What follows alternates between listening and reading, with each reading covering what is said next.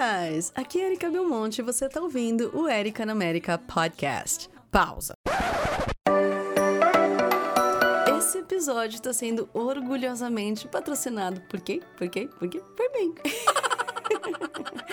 Vem ser meu aluno, as inscrições para o novo inglês, o meu curso de inglês online estão abertas, mas é só até o dia 29 de fevereiro. O único curso de inglês do Brasil que te oferece uma metodologia inovadora com imersão legendada em português e em inglês desde a primeira aula, para você fazer no seu ritmo, no seu horário e com o meu acompanhamento. Sim, esse curso é para você que não sabe nada de inglês e também para você que é aluno avançado e tem dificuldade no listening, é travado para falar, tem falta de vocabulário ou ainda pensa em português. But wait, there's more. Nesse curso, além das videoaulas que você pode inclusive assistir no modo offline, todos os exercícios e do meu canal de dúvidas, a gente vai ter lives exclusivas a cada 15 dias. São mais de 25 lives só nesse primeiro módulo e você vai ter também o meu contato direto no WhatsApp para você me chamar sempre que você se sentir perdido, desmotivado, cabisbaixo, enfim, para eu poder te ajudar a voltar para os trilhos e te guiar. O valor? Hum, digamos que o um investimento equivalente a mais ou menos três pizzas por mês.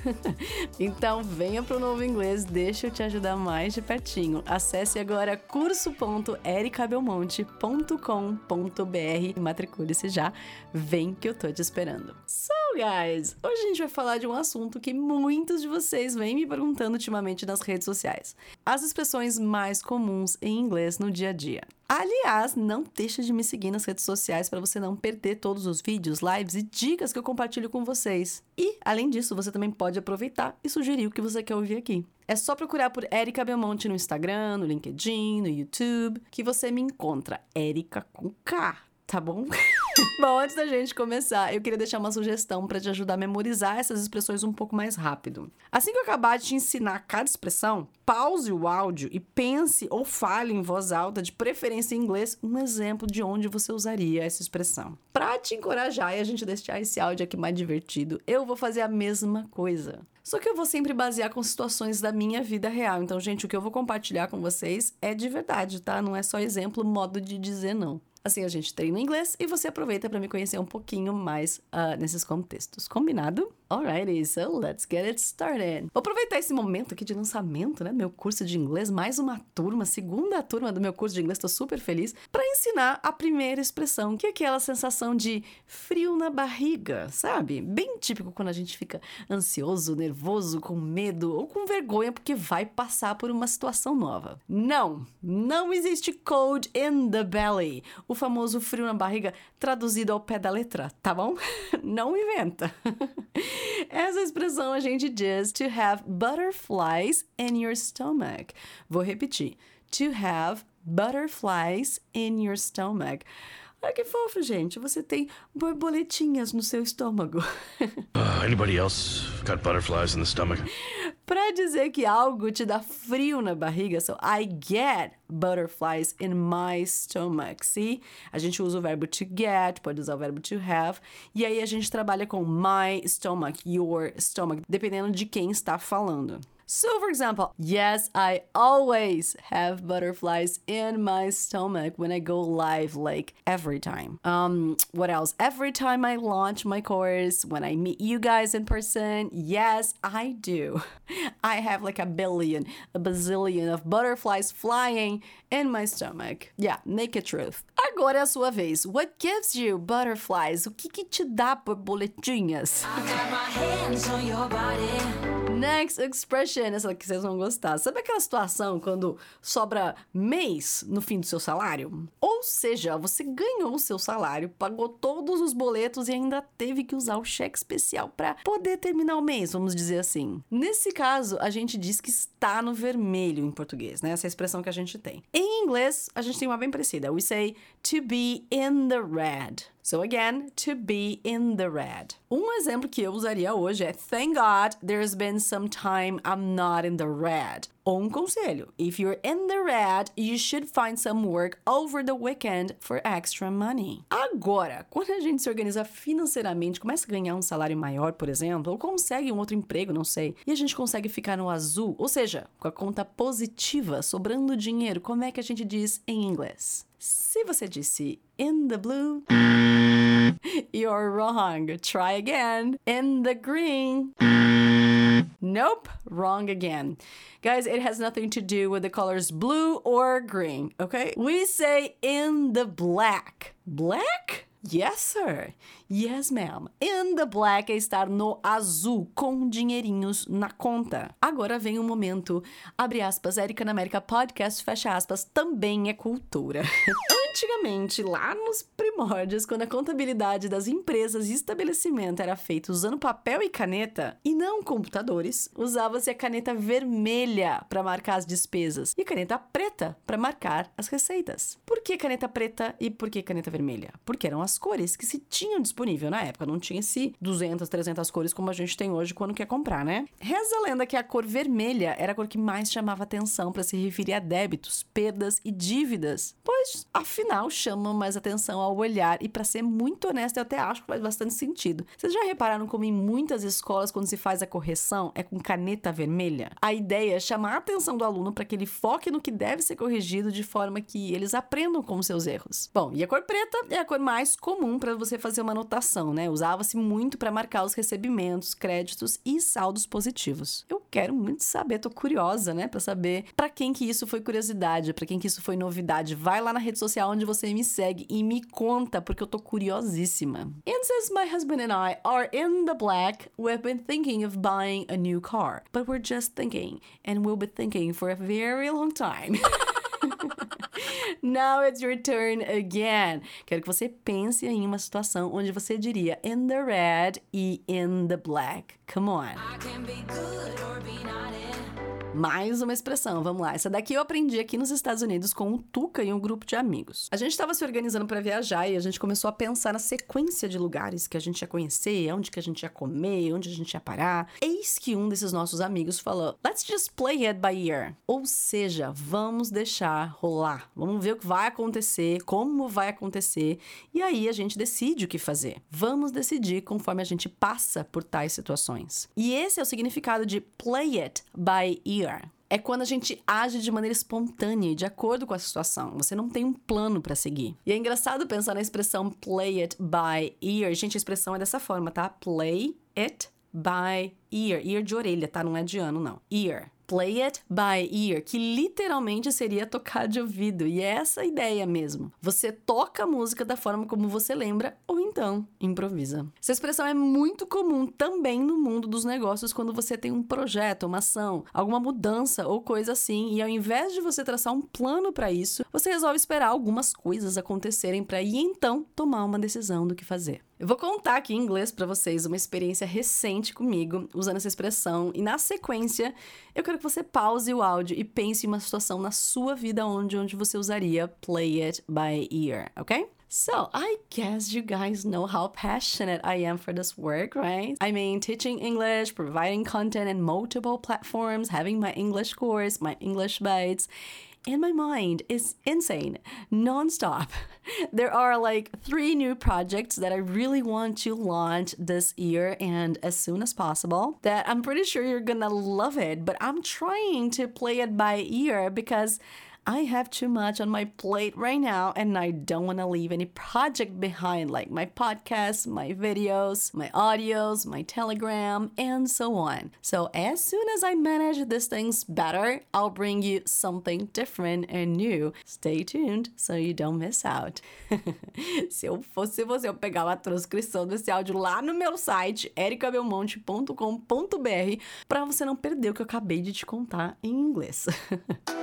e aproveitando que eu acabei de mencionar do Telegram, guys, para quem ainda não sabe, eu tenho um canal no Telegram, aquele aplicativo de celular que é igual ao WhatsApp, sabe? Lá você me encontra como Erika na América Squad. É por lá que eu envio todo o material de apoio das aulas gratuitas. Eu aviso quando será a próxima live, o próximo podcast, dou dica de inglês exclusivamente lá e muito mais, sem spam, só conteúdo com qualidade para vocês. Já procura lá Erika na América Squad, não fica de fora, tem muito conteúdo bacana e gratuito para você. A próxima expressão, vamos dizer que é duas em uma, né? A expressão é composta por duas palavras, mas você pode usá-las até sozinhas, que são bastante comuns. Ballpark figure. Again, ballpark figure. Tá, vamos em partes. Ballpark, primeira palavrinha, né? Ballpark, B-A-L-L-P-A-R-K, ballpark, é o mesmo que estimativa, noção, ideia, um cheiro, vamos dizer assim.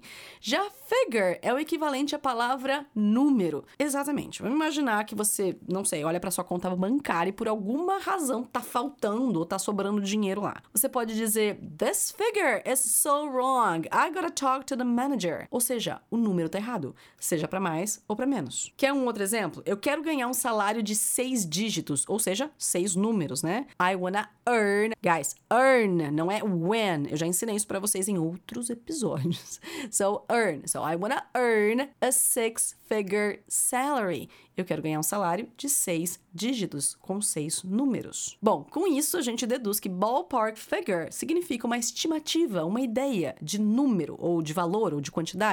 E sim, essa expressão não é só usada no dia a dia, mas principalmente no mundo dos negócios, tá? No meio de business. So, memorize it. For example, could you just give me a ballpark figure of how much the whole project is gonna cost? Mm, I would say between 200,000 and 400,000 dollars. Agora chegou a vez de exemplos da vida real. Mais uma situação da minha vida que você vai ficar curioso para saber mais detalhes depois. I'm pretty sure of that. So guys, just to share a real quick thing with you in here, a couple years ago I had to run some extra exams because the doctor found something he thought it could be serious. Thank God I was and still am perfectly healthy and fine, but the bill came. And if it weren't for your health insurance, I would be broken by now. I mean it. Well, just to give you a ballpark figure, in just four procedures, I spent almost $15,000 at a hospital in one single day. Crazy, bizarre, I know. But why, when, where, and how?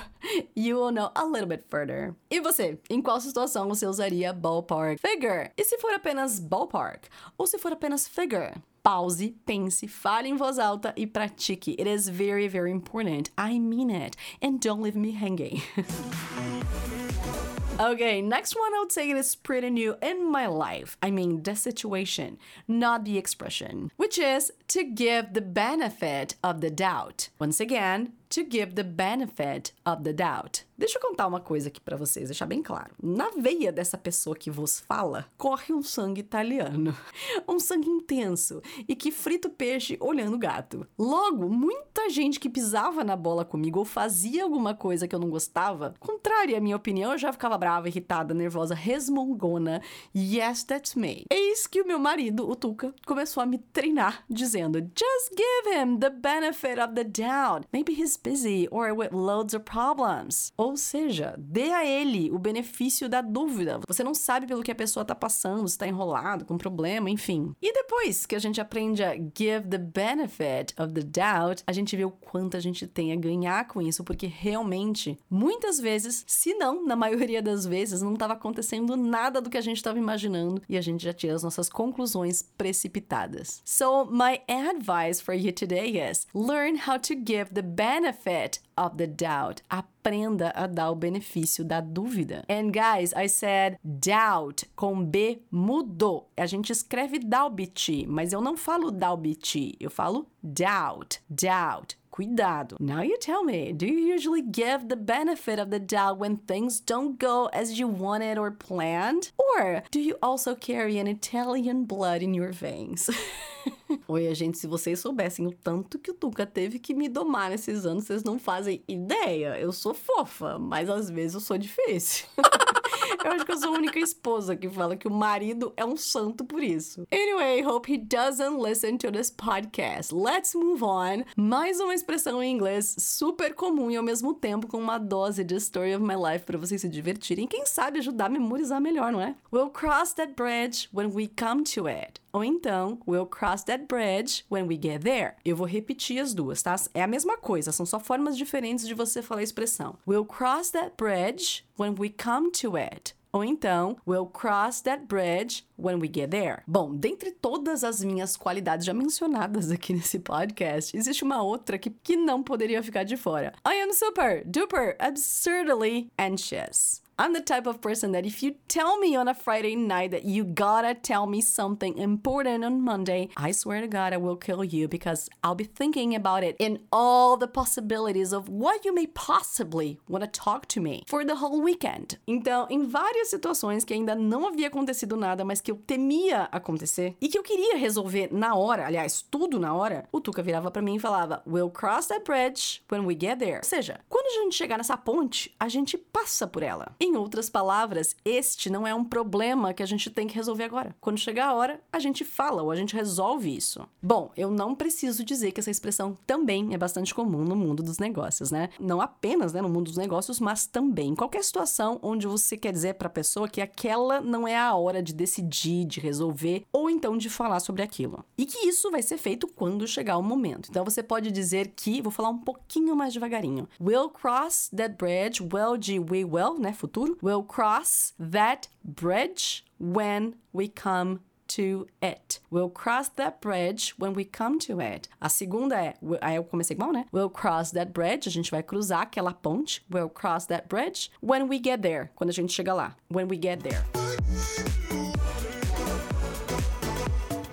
Hoje a gente falou sobre as expressões que são comuns em inglês, que são super usadas no dia a dia e que sim, você deve memorizar em inglês. Só lembrando que a transcrição desse podcast com as palavras que foram utilizadas estão no meu site ericabelmonte.com.br. É só você procurar pelo podcast number 14. Eu quero saber se você gostou desse podcast. Se você gostou, tira um print dessa tela aqui, desse episódio, posta nas redes sociais e me marca. Seja no LinkedIn, no Instagram, no Facebook, I don't know. Eu vou passar passar no seu post para deixar uma mensagem e te agradecer, vamos dizer pessoalmente.